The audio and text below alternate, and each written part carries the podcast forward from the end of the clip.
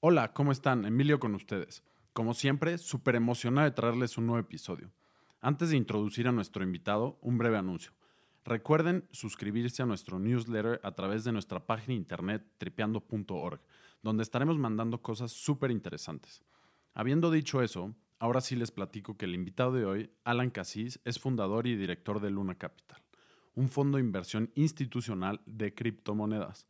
Alan trae a la mesa temas súper interesantes y nos platica desde su punto de vista lo que muchos creemos será el futuro de las finanzas.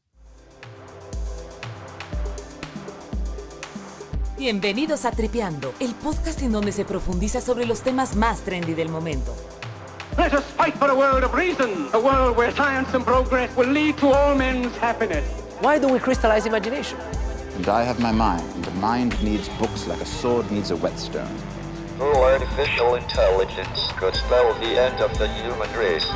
It's one small step for man, one giant leap for mankind. Únete a la conversación y expande tu conocimiento. Alan, ¿cómo estás? Muchísimas gracias por Muy bien, venir. Muy bien, ¿y tú? Bien, bien, todo bien. Qué bueno. Estamos muy emocionados de tenerte en el podcast de Tripeando. Muchas gracias por recibirme. Este, pues creo que tenemos un par de temas súper interesantes que para platicar contigo, Alan. Primero, ¿por qué no nos cuentas un poco eh, cuál, cuál es tu background? ¿Qué estudiaste? Eh, ¿qué- en, qué has trabajado? Claro, Emilio. eh, Este, yo estudié toda la vida en México. eh, luego me fui a estudiar la carrera a Columbia, Nueva York. Ahí estudié matemáticas aplicadas y economía. De ahí me regresé a México y estuve cuatro años trabajando en asesoría financiera, banca de inversión, eh, donde me tocó hacer muchas de las reestructuras de deuda del país, como la reestructura de Axtel, de Metrofinanciera, de Satmex, etcétera. Y de ahí me fui a hacer la maestría. Y ahí fue donde conocí a un amigo que me empezó a platicar de Bitcoin. Y ahí fue cuando empezó toda mi, mi camino en, este, en esta industria. Qué bien. Este, y, y te metiste de full, ¿no? Al tema de cripto. Sí, totalmente. Eh, no fue hasta 2017 que tomé la decisión de salirme por completo y dedicar toda mi vida a, a esta tecnología, pero sí empecé a hacer inversiones en ese momento, en, en Bitcoin y luego en los proyectos que fueron surgiendo después de Bitcoin. Y, y eventualmente en, en 2017 tomé la decisión de dedicarme a esto. Y algunos de nuestros escuchas yo creo que conocen bien qué es Bitcoin y son como súper apasionados por el tema de cripto, pero yo creo que otros no lo conocen tan bien. No sé si quieras platicarnos cómo, desde tu punto de vista, cuál es el valor que tiene esta tecnología, qué hace. Sí, claro. Eh, primero hay que entender qué es Bitcoin. ¿no? Y Bitcoin es una moneda digital que es escasa y que se puede transferir entre partes sin necesidad de un intermediario. Y yo creo que es importante que desglosemos todos estos conceptos. Y, dentro de eso creo que es importante también entender cuál es la historia del dinero, cómo surgió el dinero. Y el dinero empieza hace más de 40 mil años, inclusive antes de que empiece la escritura. Y, y en el principio teníamos el trueque, ¿no? Teníamos vacas y teníamos plátanos, ¿no? Pero pues yo no puedo cambiar mi vaca por tus plátanos. ¿no? Sí, es difícil encontrar a alguien que quiera exactamente lo que yo tengo, ¿no? Exactamente. Entonces empezamos a, a diseñar nuevos sistemas monetarios. Uno de esos fueron las piedras, ¿no? Entonces empezamos a labrar piedras, ¿no? Unas piedras que tenían un hoyito en el centro, por ejemplo.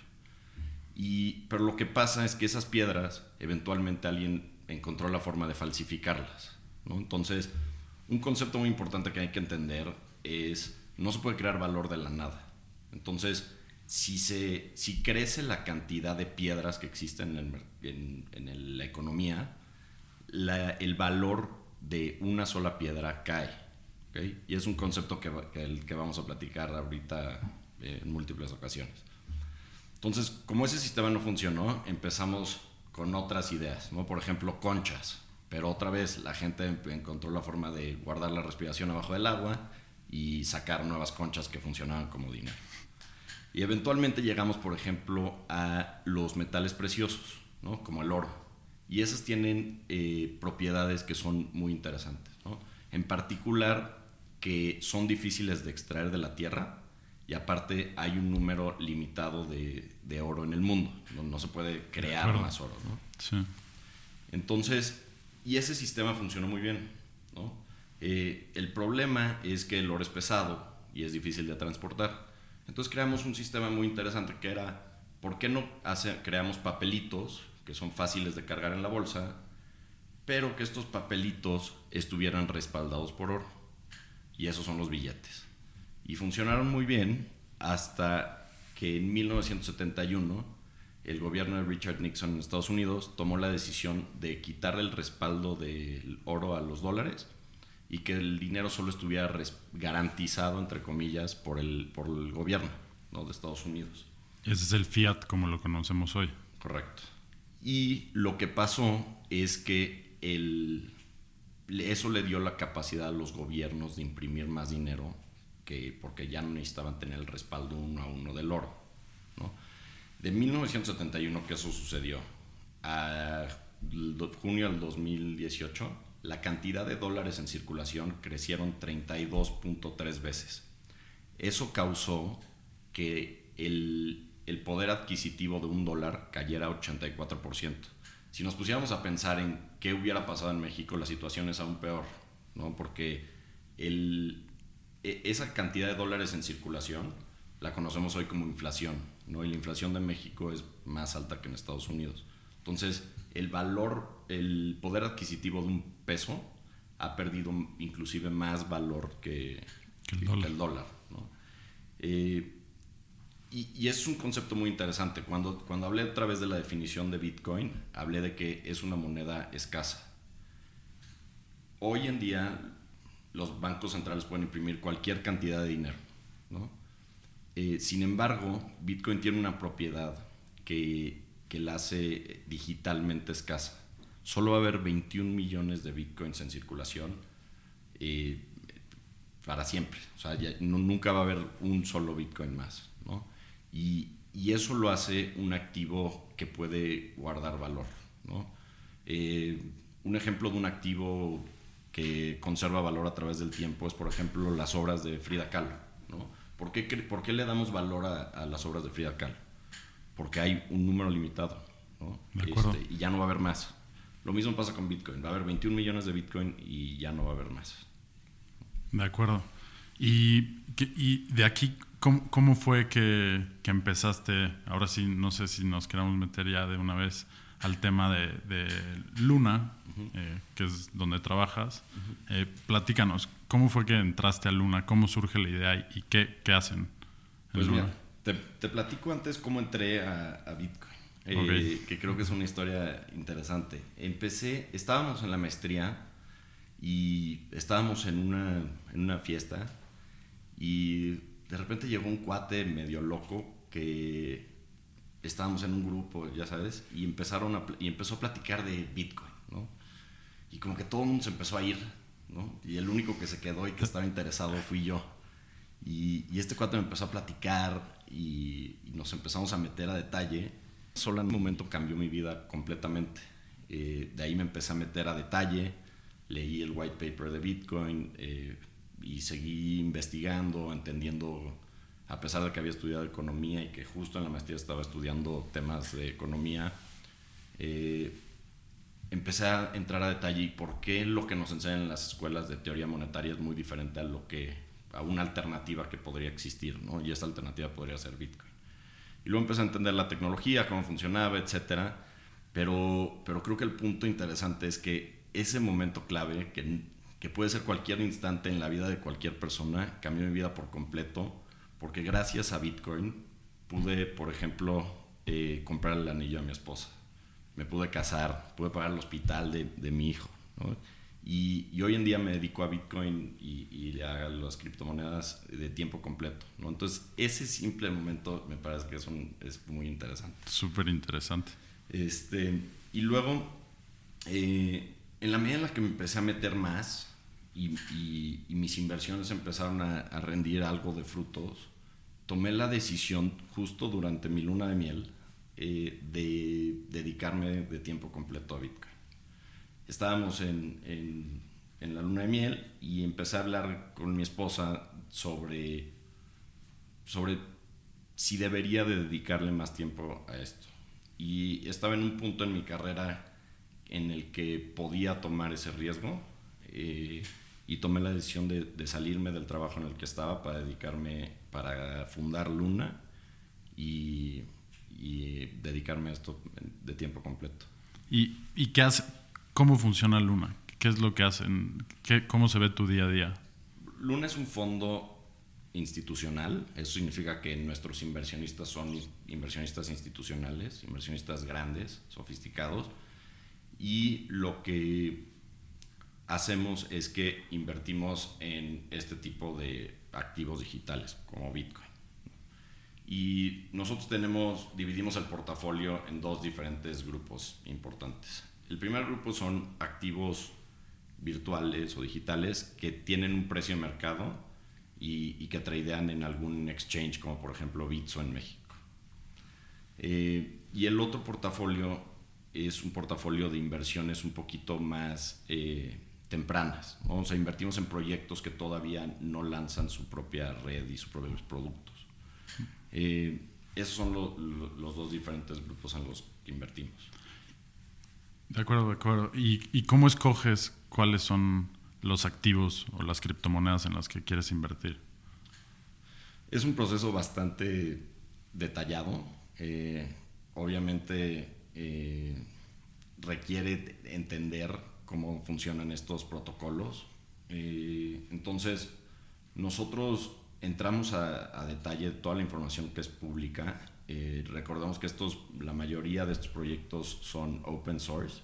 Eso significa que el código y, y, prácticamente toda la información de los proyectos está disponible para cualquier persona para que lo revise.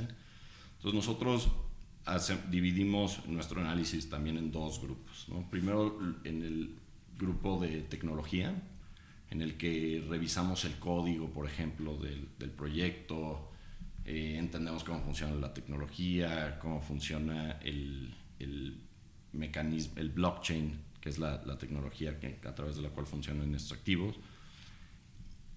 Y, y, y entramos a detalle en, esa, en, ese aspecto. Y luego, eh, como estos activos tienen un componente económico importante, también nos metemos a, entender eso. ¿no? Eh, queremos entender, por ejemplo, cuántas monedas va a haber en algún momento, eh, cuáles son los incentivos que, de usar esas monedas, eh, cómo funciona la economía de, de, del, del, protocolo, etc.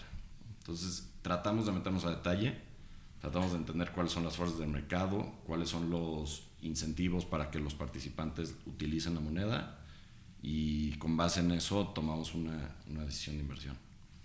Qué interesante. Oye, y todos estos desarrollos en general están sucediendo o en Estados Unidos o en Asia, ¿no? Este, digo, tú estás aquí en México, pero en Estados Unidos y, y en Asia son en donde más se ha desarrollado el sector. Por ejemplo, ¿cómo ves México posicionado este, sí, frente en, al mundo? En, en, Asia se da la mayor cantidad de volumen okay. de operaciones eh, de, de, trading. ¿okay? y en Estados Unidos y también hay muy buenos equipos desarrollando nuevos nuevos proyectos con base en esta tecnología. En Estados Unidos también, en Estados Unidos en particular, yo creo que el nivel de los desarrolladores es, es muy bueno. ¿no? Entonces hay, hay muchos proyectos también muy interesantes que están haciendo cosas innovadoras. En México creo que estamos un poquito atrasados en ciertos aspectos. ¿okay? Eh, creo que desde el punto de vista de tecnología, necesitamos que haya un poquito más de educación, eh, que los programadores puedan tener acceso a programas educativos donde puedan aprender cómo funcionan estas tecnologías, cómo funcionan eh, los lenguajes de programación que están creados específicamente para estas tecnologías, eh, etcétera. ¿no? Eh, desde el punto de vista de trading de volumen, creo, que, creo que nos hace falta un poquito más de volumen, eh, pero creo, y creo que eso va, va, a venir en la medida en la que otra vez nuevamente eh, la gente como su auditorio pueda entender mejor de qué trata la tecnología y, cómo pueden ellos beneficiarse, cómo se puede utilizar para, para, para mover dinero alrededor del mundo a sus familiares en, en Estados Unidos eh, o, a, o a quien quieran. Eh, creo, que, creo que ese tema de educación es muy importante, pero, pero un, un, un dato que me parece muy interesante es la cantidad de usuarios que utilizan plataformas como Bitso y Volavit. ¿no? Eh, exist- hay más usuarios en número que, la, que contratos de intermediación bursátil en la Bolsa Mexicana de Valores, eh, por, or- Wow. por, por órdenes de magnitud. Que eso me parece muy interesante. Eso, eso creo que lo que nos dice es que verdaderamente hay un interés y una necesidad por este tipo de tecnologías. ¿no? Eh, y yo creo que en la medida en la que vayamos eh, educando y aprendiendo más todos, creo que eh, va, va a empezar a, a- a formar parte más importante en nuestra vida diaria. Sí, estoy totalmente de acuerdo. Y lo que estamos viendo en Estados Unidos es impresionante. Estamos viendo noticias, por ejemplo, la app eh, Cash App, que es una de las apps más utilizadas en Estados Unidos, de, o sea, financieramente hablando, que es de la empresa Square, que tiene millones de usuarios. eh, abrió el, el trading, de, bueno, la compra de, de Bitcoin desde su de pl- plataforma. Y también estamos viendo noticias de que Fidelity, que es igual uno de los servicios que más inversionistas tienen en Estados Unidos, le va a abrir ah, eh, las puertas a la tecnología a sus inversionistas. ¿no? ¿Cómo crees que eso vaya a afectar al mercado de manera positiva y, por qué en México no estamos viendo todavía algo así? Ese tipo de cosas trae más inversionistas, ¿no? Trae más usuarios a la tecnología. Eh, inversionistas no necesariamente significa que estén especulando con el valor de estas monedas, sino gente que compre eh, una fracción de Bitcoin para mantenerlo en el largo plazo como una forma de diversificar sus, sus inversiones. Eh, entonces, creo que en la medida en la que haya más puentes, más opciones para, para hacerte de un Bitcoin de una ma- forma muy fácil, creo que es positivo. Eh, hay empresas que lo están haciendo en México. Creo que nos hace falta un poquito más, que haya más gente, que haya más innovación. Eh, creo que en gran parte también es importante eh, el tema regulatorio. Eh, necesitamos que el gobierno también incentive a los emprendedores, incentive la innovación. La ley FinTech es un gran paso para, para lograr estos objetivos. Entonces creo que es importante que sigamos avanzando para que se creen este, este tipo de, de compañías. ¿no? Eh, hay dos, dos formas de, bueno, dos categorías en las que yo separaría este tipo de, de puentes. La primera es para inversionistas institucionales, inversionistas grandes eh, como las Afores, por ejemplo, que todavía no, no han llegado al punto de incluirlo en su régimen de inversión, pero inversionistas grandes, eh, este, fondos de pensiones, por ejemplo, en, en, este, en Francia, ya están, eh, ya tienen la oportunidad de invertir en este tipo de tecnologías. ¿no? interesante. Entonces, es- ese es un grupo. Y el otro grupo es el grupo de los inversionistas individuales. ¿no? Y, y esos, la- en mi opinión, deberían de llegar antes. Porque si los inversionistas institucionales llegan antes, entonces los precios van a subir de manera importante porque va a haber mucho más demanda y como platicamos hace rato va a haber una oferta limitada y los que se van a ver beneficiados de, de esas subidas van a ser los inversionistas institucionales. Y justamente una cosa que queremos evitar en esta tecnología es que regresemos al, al sistema como lo tenemos hoy. Un sistema en el que los bancos tienen un poder extraordinario, ¿no? Eh, y, la gente, los, los individuos, los ciudadanos, no tienen, no se ven beneficiados por todo lo que generan eh, estas grandes instituciones, ¿no? Entonces yo lo que, a mí lo que me gustaría ver es que en el, en el corto, mediano plazo, los inversionistas individuales tengan más acceso, tengan estos puentes a los que hacíamos referencia antes, para poder tomar posiciones en estas, en estas eh, inversiones Eh, no tiene que ser posiciones grandes, puede ser con cualquier cantidad de dinero. De hecho, yo no le recomiendo a nadie tomar una posición muy grande porque todavía existen muchos riesgos en esta tecnología eh, y es importante entenderlos, aprender antes de, meter dinero en esto.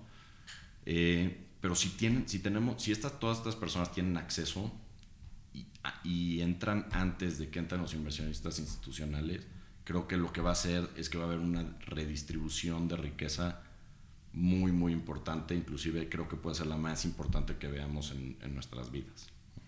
Wow, sí, de acuerdo. Y, y ahorita mencionabas eh, las Afores, que es uno de los inversionistas institucionales más atractivos a nivel global, ¿no? O sea, todo el mundo se pelea por la- las inversiones de las Afores aquí en México. Tienen muchísimo dinero. ¿Lo ves como algo viable en el corto mediano plazo o, o crees que es algo que va a tardar un poco más? Porque lo que hemos visto y he visto, hay un paper súper famoso que me encanta, que es el de Ringing the Bell for a New Asset Class, y te muestra un poco como las propiedades que tiene Bitcoin para un portafolio, etcétera, y son, financieramente hablando, son increíbles. Sí. Este, y serían algo muy bueno para el portafolio de las Afores. este, ¿Cómo lo ves? Mira, yo creo que en México tenemos una historia de, que, de no ser muy ágiles en términos de regulación. Eh, creo que hay algunas excepciones. Eh, la ley FinTech creo que es un, un paso muy importante que, estamos, que dimos. Eh, tiene sus temas que, que hay que trabajar, pero, pero es, un, es un gran paso. El tema de las afores creo que es un poquito más difícil, porque darle acceso a, a las afores significa que el dinero de los pensionados va a estar invertido en este, en este tipo de activos. De acuerdo. Entonces, como todavía son activos que se perciben por ser de alto riesgo, creo que es difícil tomar una decisión política para, para incluirlo en el régimen de inversión. Habiendo dicho eso, creo que hace todo el sentido del mundo desde el punto, fin, desde el punto de vista financiero. Totalmente, sí. Y, y, vamos a empezar parte por parte y creo que vamos a acabar todos estando de acuerdo que, que hace sentido. Eh, primero, Bitcoin y activos como Ethereum, que es la segunda moneda más, más grande, eh, son el activo con mejor desempeño de los últimos 7, 10 años, sin duda, por órdenes de magnitud. O sea, te estoy hablando de que a lo mejor estas monedas se multiplicaron por miles de veces y, eh, activos, los mejores activos como las acciones, los bonos, eh, el, oro, etcétera, se multiplicaron a lo mejor por dos o una vez. Entonces, la diferencia es abismal. Entonces, creo que, creo que ese es un primer punto. Luego, el segundo punto es que estos activos no están correlacionados con los demás activos. Una ¿no? propiedad muy interesante. Una propiedad muy importante en, en teoría del portafolio. ¿no? De acuerdo. Esta correlación significa que, por ejemplo, si las acciones de México sub, eh, las acciones de Estados Unidos suben, normalmente las acciones de México también suben. Eso significa que tienen una alta correlación, que se mueven de la misma forma. Eh, por ejemplo, las acciones y los bonos tienen una correlación inversa. Cuando, vos, cuando bajan las acciones, suben los bonos. ¿no? Bitcoin tiene, y, este tipo de activos no tienen correlación con lo demás. Entonces, si las acciones suben o las acciones bajan, Bitcoin podría no hacer nada. ¿no? Y, y, eso hace que, un que puedas crear un por portafolios más eficientes. Adicionalmente, Bitcoin y estos activos tienen una, una curva de riesgo-retorno asimétrica. ¿okay? Cuando yo hago una inversión en Bitcoin, sí puedo perder el 100% de mi inversión, pero existe una probabilidad relativamente alta o moderada de que, de que gane más del 100%. ¿no? De que, o sea, de que, de que tener, si meto 10 mil pesos, se me conviertan en 50 mil pesos. ¿no? Eso significa tener una curva de riesgo-retorno asimétrica. Entonces, si juntamos estos tres elementos de los que acabo de hablar, y tratamos de crear un portafolio de inversión, como, como cualquier persona podría, podría tenerlo, eso lo que hace es que mejora el perfil de ese portafolio. Porque lo que hace es que, que el hecho de que no esté correlacionado baja el riesgo que estoy tomando y el, y el desempeño y, el, y, el, este, y la curva de riesgo-retorno asimétrica hacen que, que mi potencial de retorno sea muchísimo más alto. Solo para terminar, si te regresas los últimos 5 o 6 años y agarras un portafolio que estaba invertido 100% en acciones y un portafolio que estaba invertido 95% en acciones y 5% en Bitcoin, tendrías, lo que te resultaría es un portafolio con menor riesgo y mucho mayor retorno. De acuerdo. Sobre la famosísima frontera eficiente, ¿no? De, Exactamente. De portafolios. sí. Exactamente. Entonces, pensando que las Afores tienen portafolios diversificados ya hoy en día, lo único que haría agregar este tipo de activos es diversificar el riesgo y posiblemente conseguir mejores retornos. Hoy en día la- las tasas eh, están bajando, las tasas de interés en, todos los países, inclusive hay países que los bonos tienen tasas negativas. Eh, entonces sí hay una necesidad de seguir generando retornos porque hay que hacer pagos, hay que pagarle a todos los pensionados y, la única forma de hacer eso es siguiendo genera- se- seguir generando retornos. ¿no? Entonces yo creo que eventualmente van a llegar todas estas instituciones a migrar a este tipo de activos que tienen un potencial de retorno más alto simplemente porque es una necesidad, simplemente porque no pueden dejar de pagarle a, la- a los pensionados. De acuerdo. Hay dos temas más que me gustaría discutir contigo. El primero es sobre los fondos de dotación de las universidades en Estados Unidos. Eh, son inmensos. El de Yale y el de Harvard tienen miles de millones de dólares y ya están invirtiendo en Bitcoin de una u otra forma, ¿no?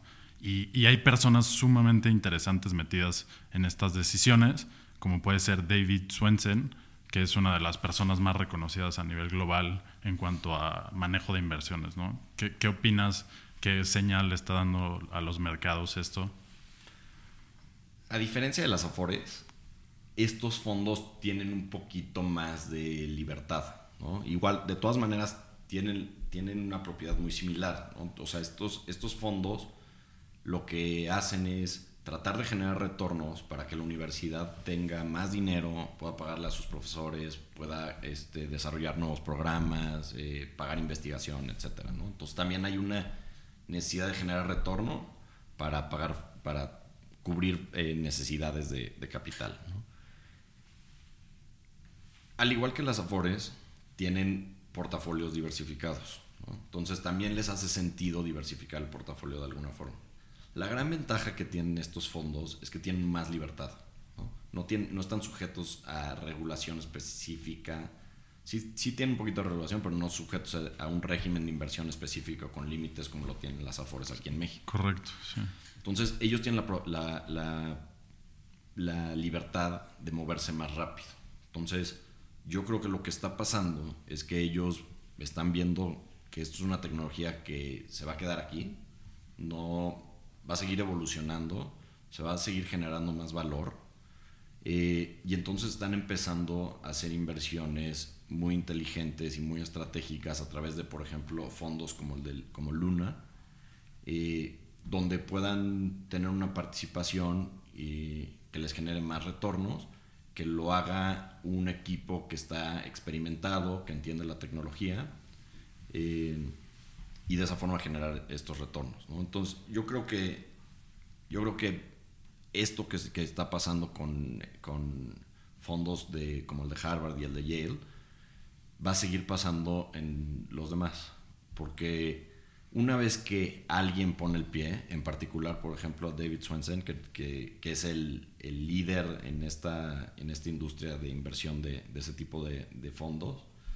una vez que alguien pone el pie, ya se vuelve como una carrera. Ya el que lo pone al final es el que menos va a ganar. Entonces, lo que está pasando es, pues, siguió Harvard y ya Princeton y Stanford y todas las, universidades eh, eh, líderes en Estados Unidos están tomando estas decisiones porque el último que se mueve es el que menos dinero genera. Y creo que lo mismo va a pasar con, con, con los in- inversionistas individuales. En la medida en la que entres primero, vas a generar un, mejor retorno. De acuerdo. Y, digo, en mi opinión, lo que mencionabas de la agilidad de, las inversiones que pueden hacer estos fondos contra la agilidad que pueden hacer eh, las inversiones de las Afores, eh, para mí no hace sentido que las Afores tengan definido cuánto pueden invertir en cierto activo y cu- cuánto no. Eh, para mí creo que hace mucho más sentido que el que maneja el fondo sepa mejor que los reguladores en qué, en qué debe de invertir y cómo debe de diversificar las inversiones. ¿no? Estoy de Pero- acuerdo. pero ya esa es una discusión más filosófica sobre las finanzas. Oye, y, y por último, el tema de Intercontinental Exchange, que es una de las empresas igual más grandes a nivel global, son dueños de, de bolsas en todo el mundo. Este, anunció hace un par de meses y acaban de iniciar el, el mes pasado como las pruebas sobre un mercado de futuros de, de Bitcoin. ¿Cómo, ¿Cómo ves esto? ¿Qué, ¿Qué opinión tienes? ¿Qué efecto crees que tengas? Porque ya cuando estamos hablando de futuros, empiezas a generar más casos de uso, ¿no? Este, y de derivados en general. Sí. Eh, curiosamente, el- los mercados de derivados de Bitcoin es el mercado con más liquidez en el mundo. Es un exchange que se llama BitMEX. Eh, en particular, el mercado que está creando el New York Stock Exchange es un mercado de futuros que se, se, se hace el settlement, eh, o sea, se cruzan las, las órdenes físicamente. Eso significa que si yo compro un futuro de Bitcoin, al día siguiente me- yo tengo que dar el dinero y me, y me dan un Bitcoin, que yo ya tengo físicamente el Bitcoin, ¿no? bueno, digitalmente. Este, eh, lo mismo si lo vendo, ¿no? Si yo vendo uno de estos futuros, al día siguiente que, que a su vencimiento, tengo que entregar físicamente un Bitcoin, ¿no? Y eso, es muy, y eso lo hace muy, este mercado muy diferente a los mercados de futuros que hoy, hoy en día existen en Bitcoin, ¿no? En- o los que existen hoy eh, no se tienen que no se tienen que mover los bitcoins simplemente se mueve dinero ¿no? entonces eh, creo que en ese sentido es muy diferente. Y, lo que va a traer, eh, por ser el New York Stock Exchange, es que va a traer mucho volumen de estos inversionistas institucionales de los que hemos estado hablando continuamente. ¿no? Porque esto es un mercado que está... que lo va a lanzar una institución regulada en Estados Unidos, que es posiblemente, si no es el más, es de los grupos de, de mercados financieros tradicionales más grandes del mundo. Entonces, eh, pues hay más confianza, tienen eh, ya mecanismos para custodiar los, los bitcoins en, en bodegas donde están, donde hay mucha seguridad, que no están conectados al internet, etcétera, ¿no? Entonces, eh, yo creo que va a traer más volumen, más interés, nuevos inversionistas y creo que en general va a ser muy positivo para, para el ecosistema. Pues qué bien, esperemos a ver cómo se va desarrollando, porque acaban de iniciar pruebas, ¿no? Hace Sí, sí, a nosotros nos invitaron a hacer pruebas, pero, pero no hemos participado. Ya. Oye, ya para cerrar, creo que hemos tocado un chorro de temas súper interesantes y al público más financiero seguro que le encantará. Pero normalmente al final de cada entrevista nos encanta que nos den una recomendación ustedes para la audiencia, ya sea un podcast que, te guste escuchar a ti o un libro. Eh, a mí me gusta mucho un libro que se llama The Bitcoin Standard, que lo escribió un profesor libanés que se llama Saifeddin Amus.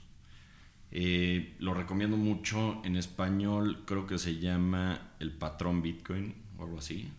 Eh, ese lo recomiendo mucho.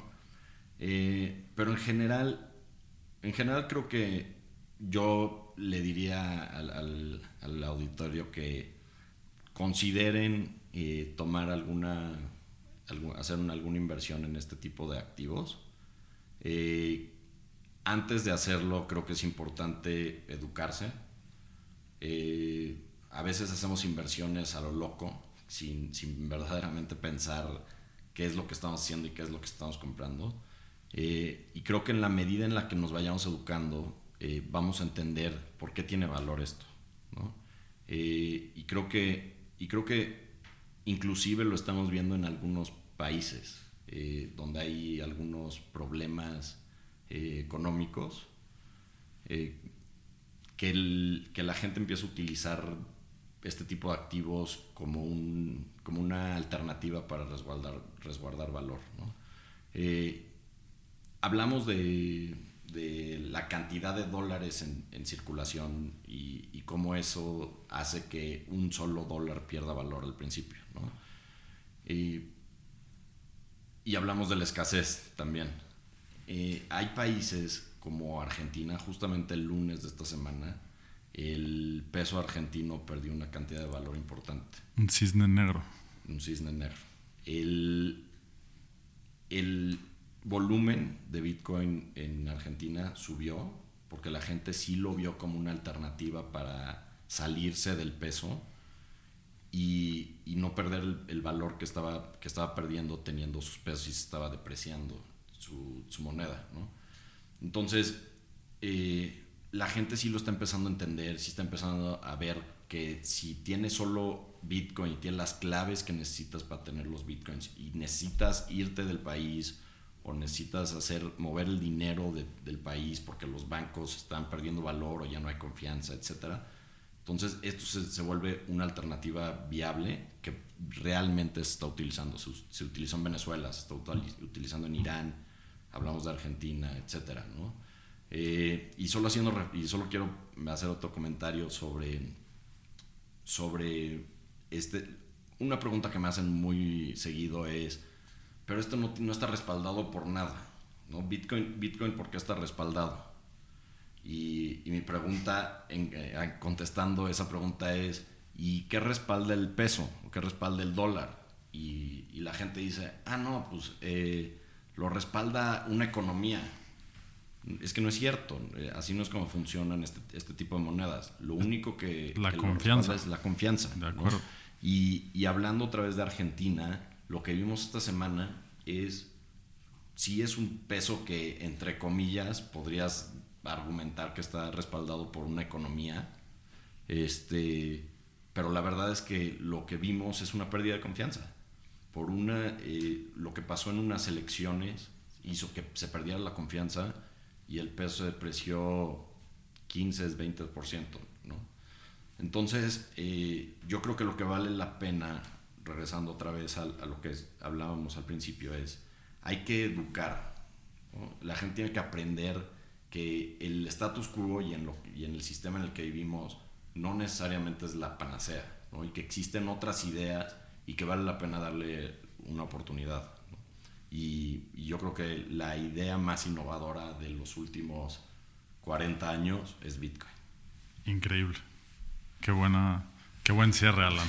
Este, pues muchísimas gracias. Este, nos pueden seguir en redes sociales. En Instagram nos pueden encontrar Tripeando Podcast y en eh, Twitter nos pueden encontrar Tripeando Cast. Este, Alan, ¿te pueden encontrar en redes o en, página de internet? Sí, la página de internet es eh, lunacapital.com. Luna se escribe L, B chica, N, A. Y también tenemos Twitter y, yo personalmente en Twitter eh, soy Alan Casis, Alan con doble L y Casis con doble S intermedia. Perfecto. Pues muchísimas gracias, Alan. Muchas gracias por recibirme, Emilia.